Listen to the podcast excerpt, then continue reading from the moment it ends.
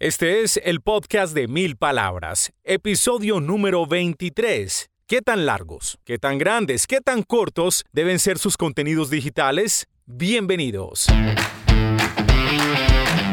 Aquí comienza el podcast de Mil Palabras. Un espacio con ideas de comunicación efectiva, emprendimiento y marketing digital que lo ayudarán a crecer su negocio.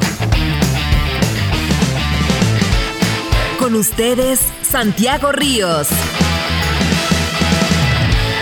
Hola, ¿qué tal? ¿Cómo están? Bienvenidos a una nueva cita en el podcast de Mil Palabras, compartiendo comunicación efectiva a todo nivel. En tu entorno digital, en tu empresa, en tu emprendimiento. Son ideas que con toda seguridad te van a ayudar a crecer tu negocio o al menos a hacer mejor lo que haces en tu día a día. Vamos a empezar primero con los mensajes agradeciendo la sintonía de algunas personas que nos escriben. Muchas gracias a Gloria Estefanía Sierra, quien nos escribe desde el Perú. También le damos las gracias a Tito López. Sí, el famoso Tito López, pionero, leyenda de la radio en Colombia, quien fue mi jefe. Y Tito me dejó un mensaje muy directo, como es él, pero muy claro, eh, opinando sobre el podcast que tuvimos, la edición número 8 creo que fue, que fue la entrevista con Alejandro Marín hablando de marca personal. Tito nos dice, qué conversación tan interesante. Gracias a Tito por el comentario que nos dejó en LinkedIn. Y atención que Tito López no solamente es oyente de este podcast, es también nuestro invitado en la próxima edición. ¿De qué nos va a hablar Tito? Muchos de ustedes sabrán que Tito López es una verdadera leyenda de la radio en Colombia, es creador de formatos muy exitosos como Veracruz Estéreo en Medellín, fue la primera persona que creó un morning show, un programa de la mañana en las emisoras de frecuencia modulada cuando ese formato no existía en Colombia. Tito lo trajo por primera vez a nuestro país y creó Despiértese con Veracruz. Después el formato lo llevó de forma exitosa al primer morning show en Bogotá con el zoológico de la mañana de la superestación y luego otro programa muy exitoso en Radioactiva Bogotá y en todo Colombia, La Locomotora. Esos son tan solo algunos de los hitos de Tito López, quien nos compartirá en la próxima edición de este podcast cómo hablar en un podcast.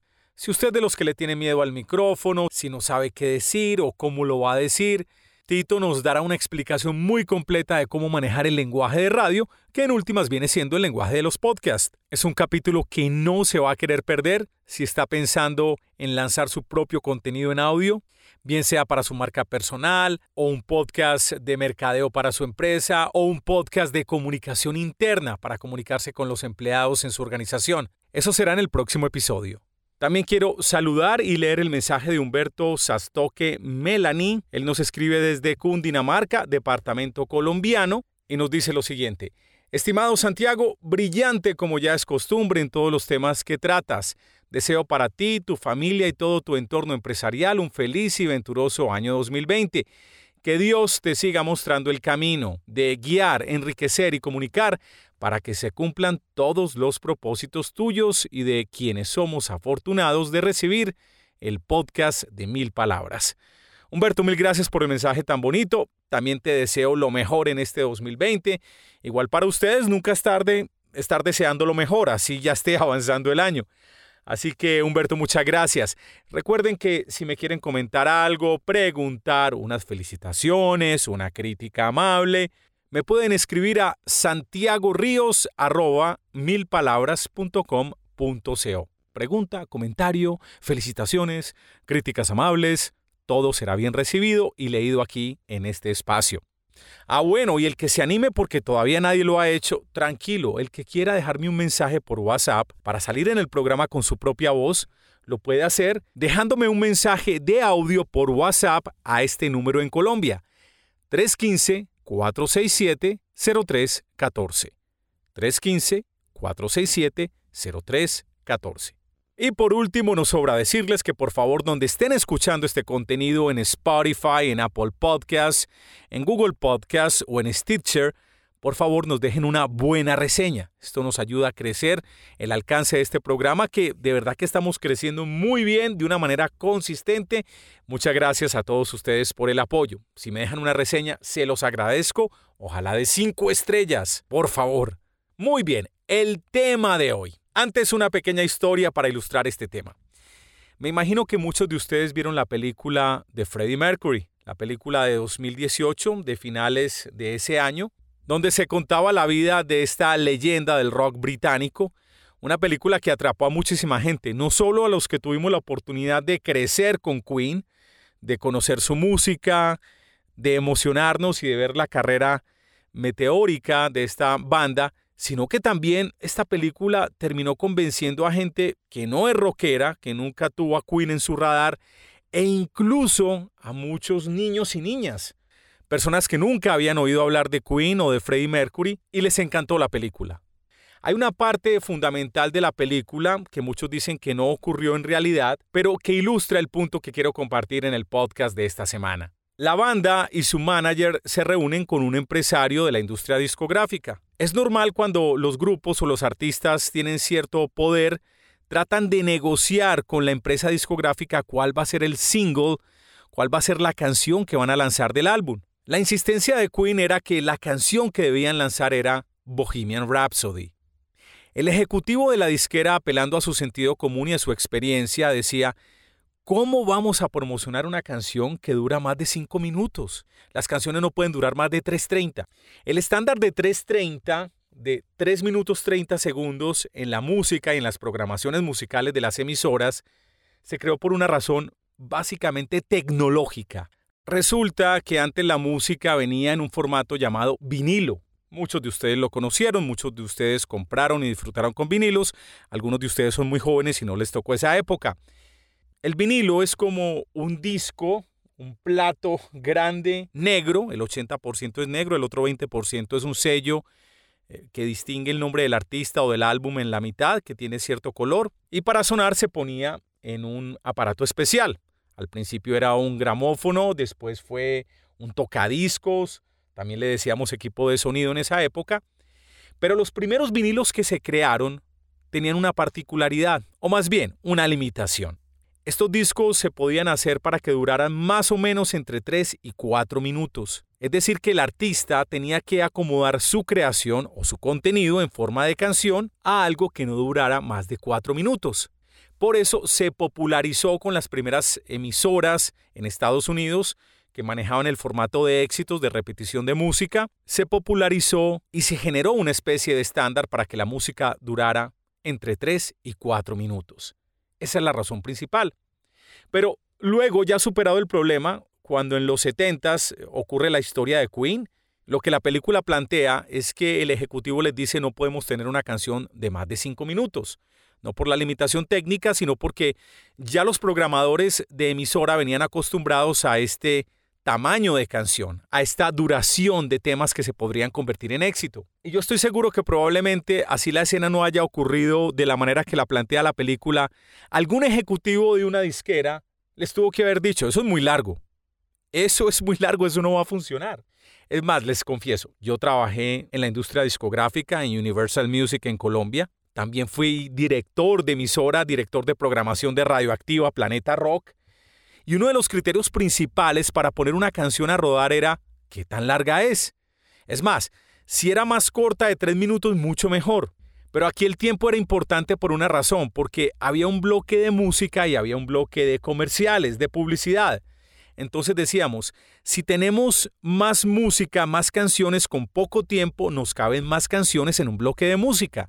Esa era una de las razones fundamentales. Si bien la duración era un criterio, había otros criterios para escoger la música, que no es el tema de este podcast, pero qué tan conocido era el artista, qué tan pegajosa era la canción, qué tanto representaba el formato de la emisora, en fin.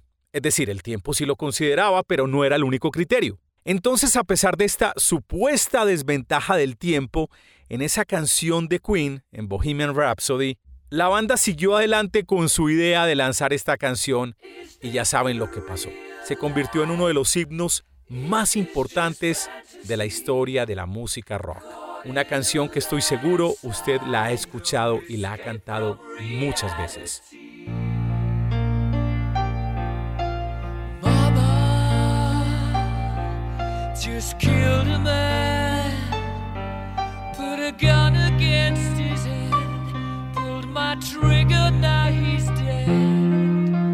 Un clásico de la agrupación Queen Bohemian Rhapsody sonando aquí en el podcast de Mil Palabras.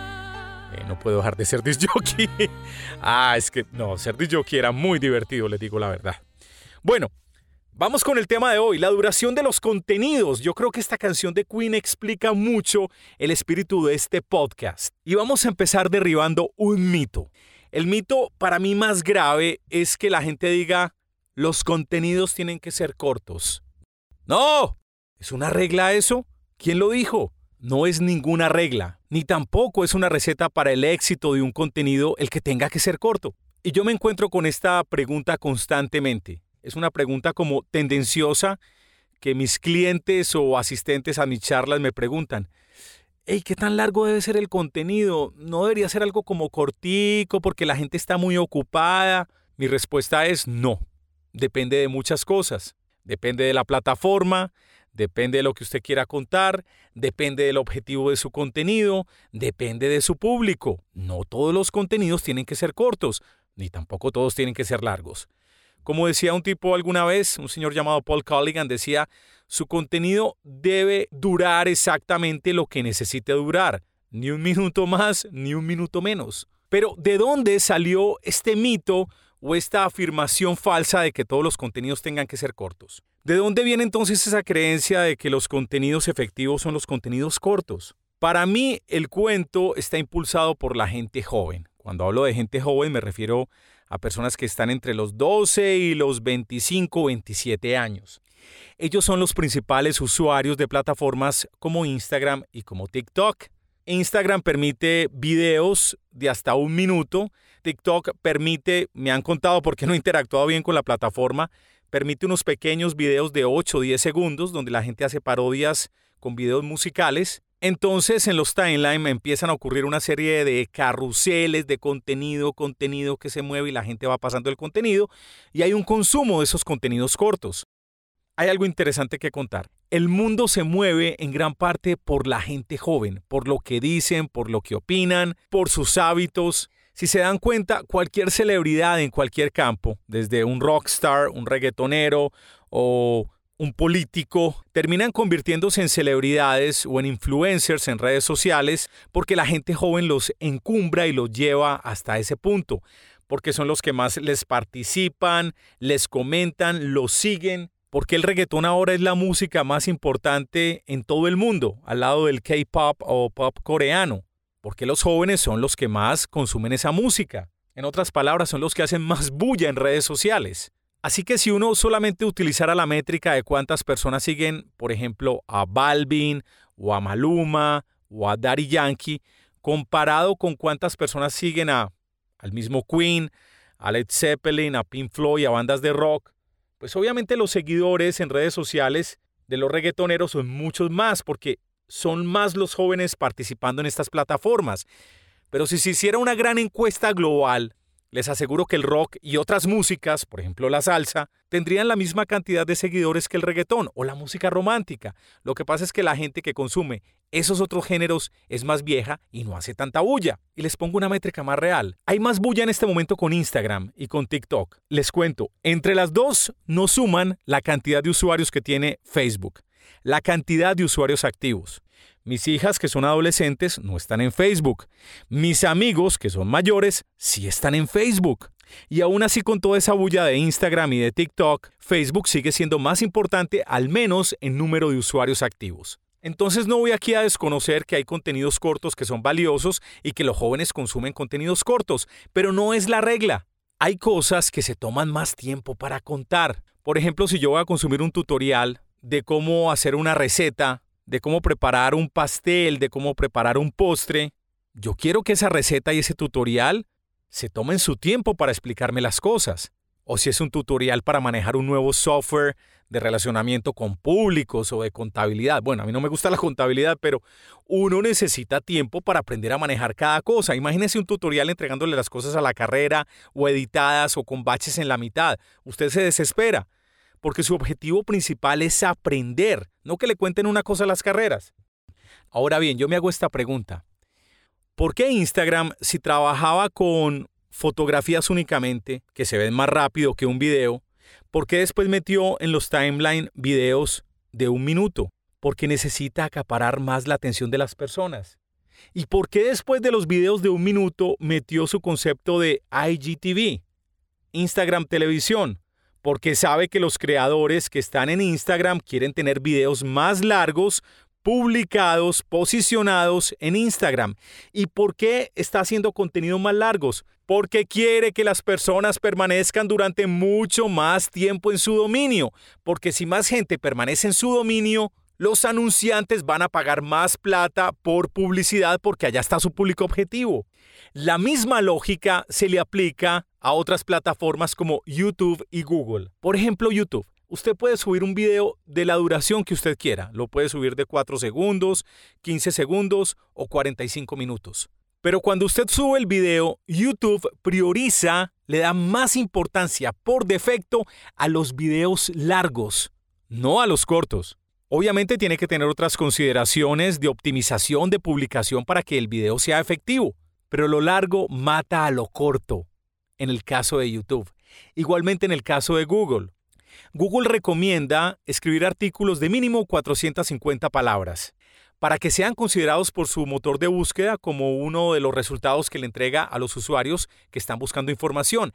Pero si su artículo tiene 1000, 1500, 2000 palabras, esto es una gran ventaja y se convierte en lo que Google llama el contenido pilar que soporta otros contenidos por debajo no tan largos. Pero cuando usted tiene un contenido pilar, de 2.000 palabras, Google le da mucha importancia si está correctamente optimizado.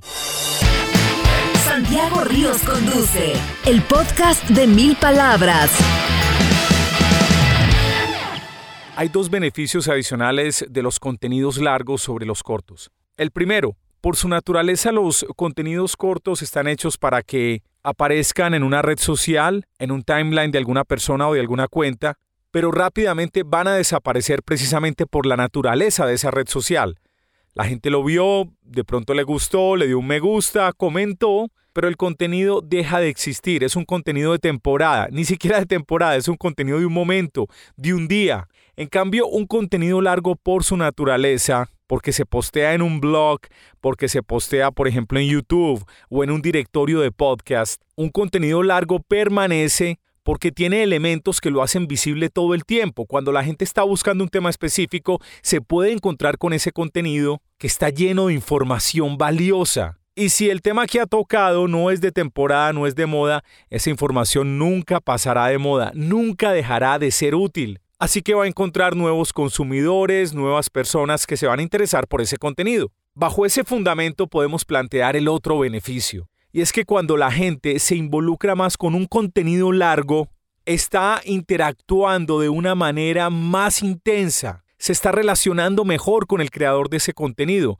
El solo hecho de invertirle más tiempo a consumir un contenido, no algo que pasa rápido, pues un contenido que consumo a las carreras en fracción de segundos y después voy con el otro de otra cuenta. No, cuando me meto a escuchar, por ejemplo, un podcast largo o cuando veo un video más largo, le estoy dando toda la importancia al creador de ese contenido. Me estoy comprometiendo más, me estoy involucrando más. Y si me comprometo más, es una relación que terminará siendo rentable de alguna manera para ambas partes, tanto como para quien crea el contenido como para quien lo consume. Los contenidos también dependen mucho de la plataforma y del objetivo de comunicación. Les he contado que uno de nuestros servicios en mil palabras o el principal es la creación de podcasts corporativos para la comunicación de las áreas de comunicación de las empresas con público de interés, con empleados, con inversionistas, con proveedores. Y algunas veces también parten del supuesto de que los contenidos en podcast tienen que ser cortos. Y obviamente les digo, depende de su necesidad de comunicación. Por ejemplo, hay empresas que han encontrado en WhatsApp un gran medio de comunicación para distribuir texto, video y podcast. Y hay algo con WhatsApp que lo hemos experimentado y es que cuando recibimos una notificación tenemos un impulso por revisar rápidamente de qué se trata esa notificación y si es audio, mucho más. Tendemos a escuchar qué es lo que nos quieren contar. Eso sí, hay personas que para ponerte un mensaje personal te ponen un audio eterno de 3, 4 minutos y no te lo aguantas. Pero si un contenido en audio de una empresa distribuido por WhatsApp tiene menos de 2 minutos o 1 minuto 30 puede funcionar muy bien. Por ejemplo, teníamos un ejercicio hasta hace poco con una empresa en Colombia donde presentábamos un resumen semanal de noticias y el titular básicamente decía, danos 90 segundos y te contamos lo que pasa en nombre del cliente, que me lo voy a evitar en este momento. Pero la promesa era esa, 90 segundos de información resumida. A veces duraba 95 segundos, a veces 82 segundos. No era una camisa de fuerza, pero era la promesa concreta de que había un contenido resumido, corto, con información al punto. Pero por otra parte tenemos un podcast con otra empresa del sector de la energía en Colombia, a la que le producimos un contenido que tiene una duración promedio entre 10 y 15 minutos por podcast. ¿Cómo tanto? ¿Por qué? ¿Por qué eso tan largo? No es largo, es depende de. Resulta que este podcast se hace con música de éxitos de la radio.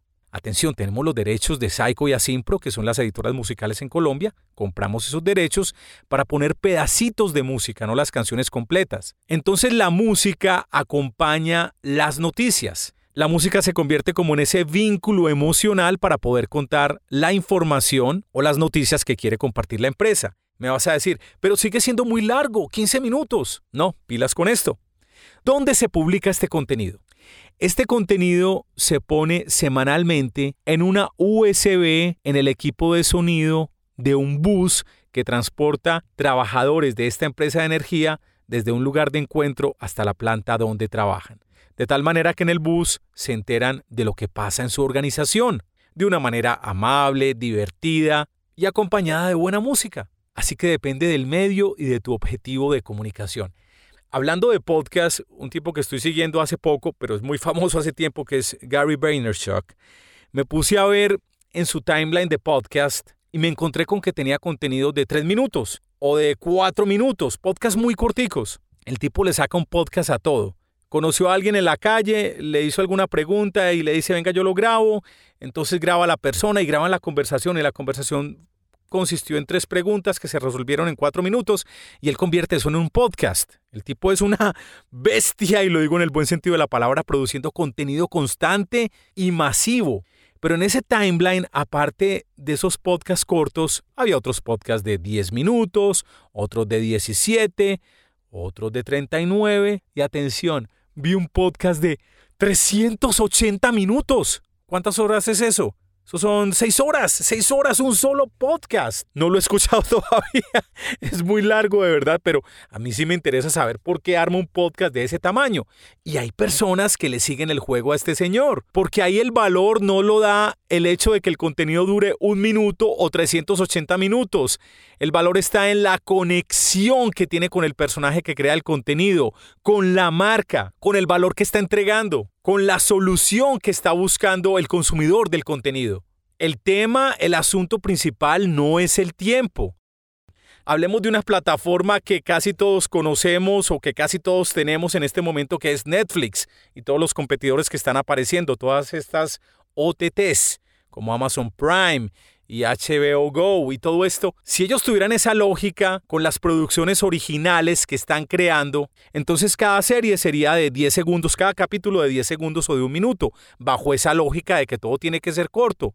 No, sigues manejando un estándar de contenido largo porque hay una historia que se tiene que desarrollar. Y tampoco me imagino a los usuarios de Netflix como, ay, voy a empezar a ver esta serie. Veo tres minutos, me aburrí, me paso a otra. Veo dos de la segunda y me aburrí, me paso a la tercera. No, claro, uno sí cambia series, hay cosas que no le gustan a uno y películas que te aburren muy rápido y uno decide cambiar, pero no te la pasas picando todo el tiempo el contenido de Netflix, sino que te, te dedicas a ver una película o una serie completa.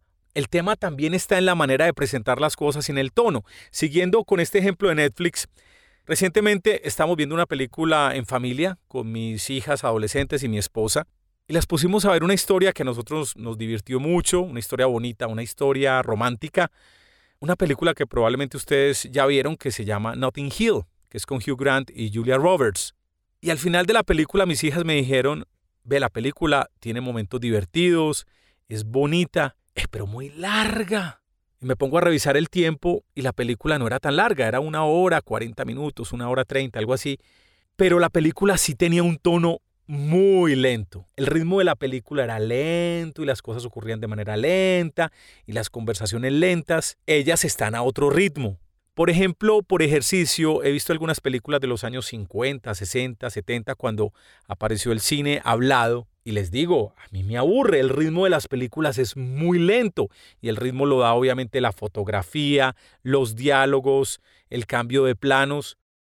En dirección contraria, por ejemplo, hay una película ahora original de Netflix que se llama creo que Escuadrón 6 con Ryan Reynolds. Es una película básica con una historia simple, normal, pero es muy divertida la película.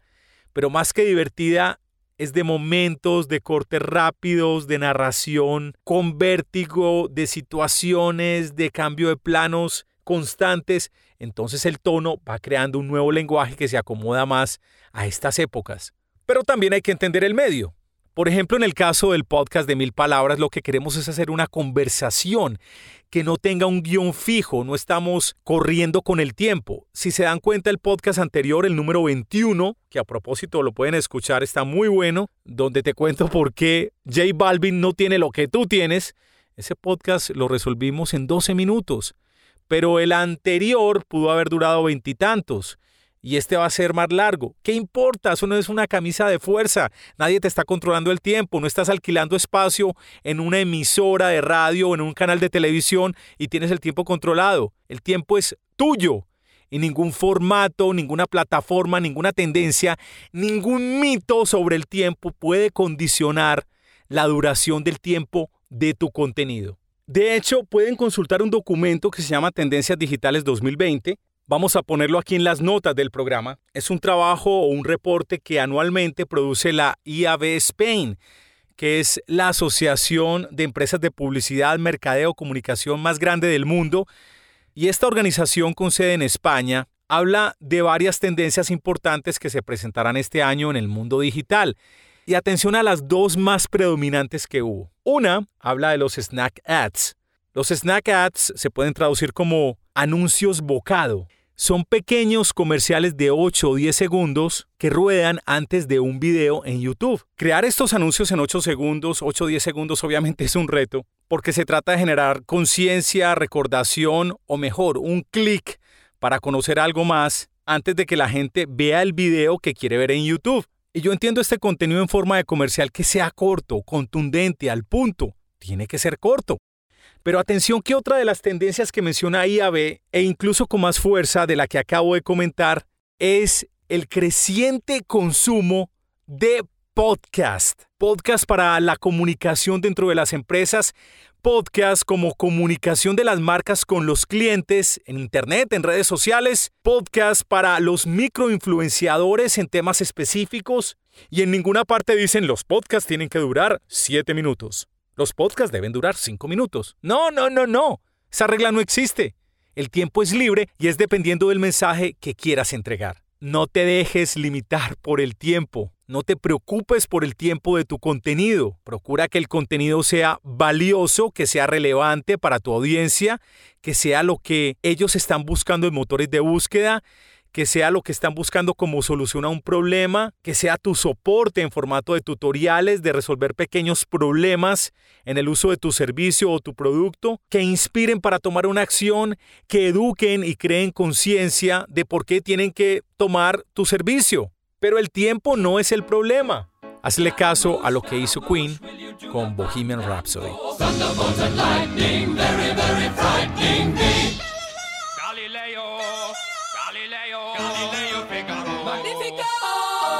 Muy bien, mil gracias a todos por acompañarme en esta edición del podcast de Mil Palabras. Recuerda por favor dejarme una buena reseña en Apple Podcast, Google Podcast, en Stitcher o en Spotify, donde sea que estés escuchando este programa.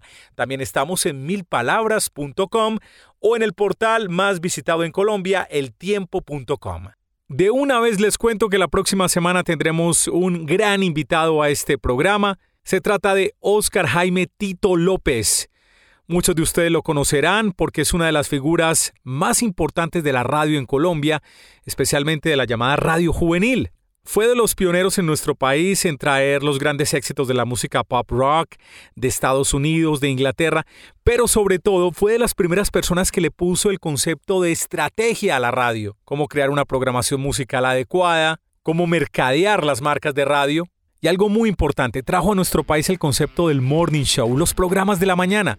Es creador de programas como El Zoológico, La Locomotora, Despiértese con Veracruz.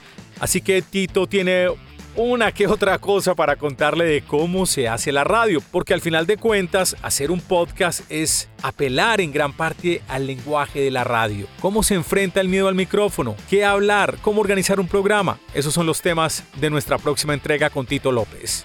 En las notas de apoyo estuvo Juliana Moreno, en la edición Marilyn Vélez. Yo soy Santiago Ríos. Los espero muy pronto en otra edición de El Podcast de Mil Palabras. Hasta pronto. Hasta este momento, el podcast de Mil Palabras. Un espacio con ideas de comunicación efectiva, emprendimiento y marketing digital que lo ayudarán a crecer su negocio.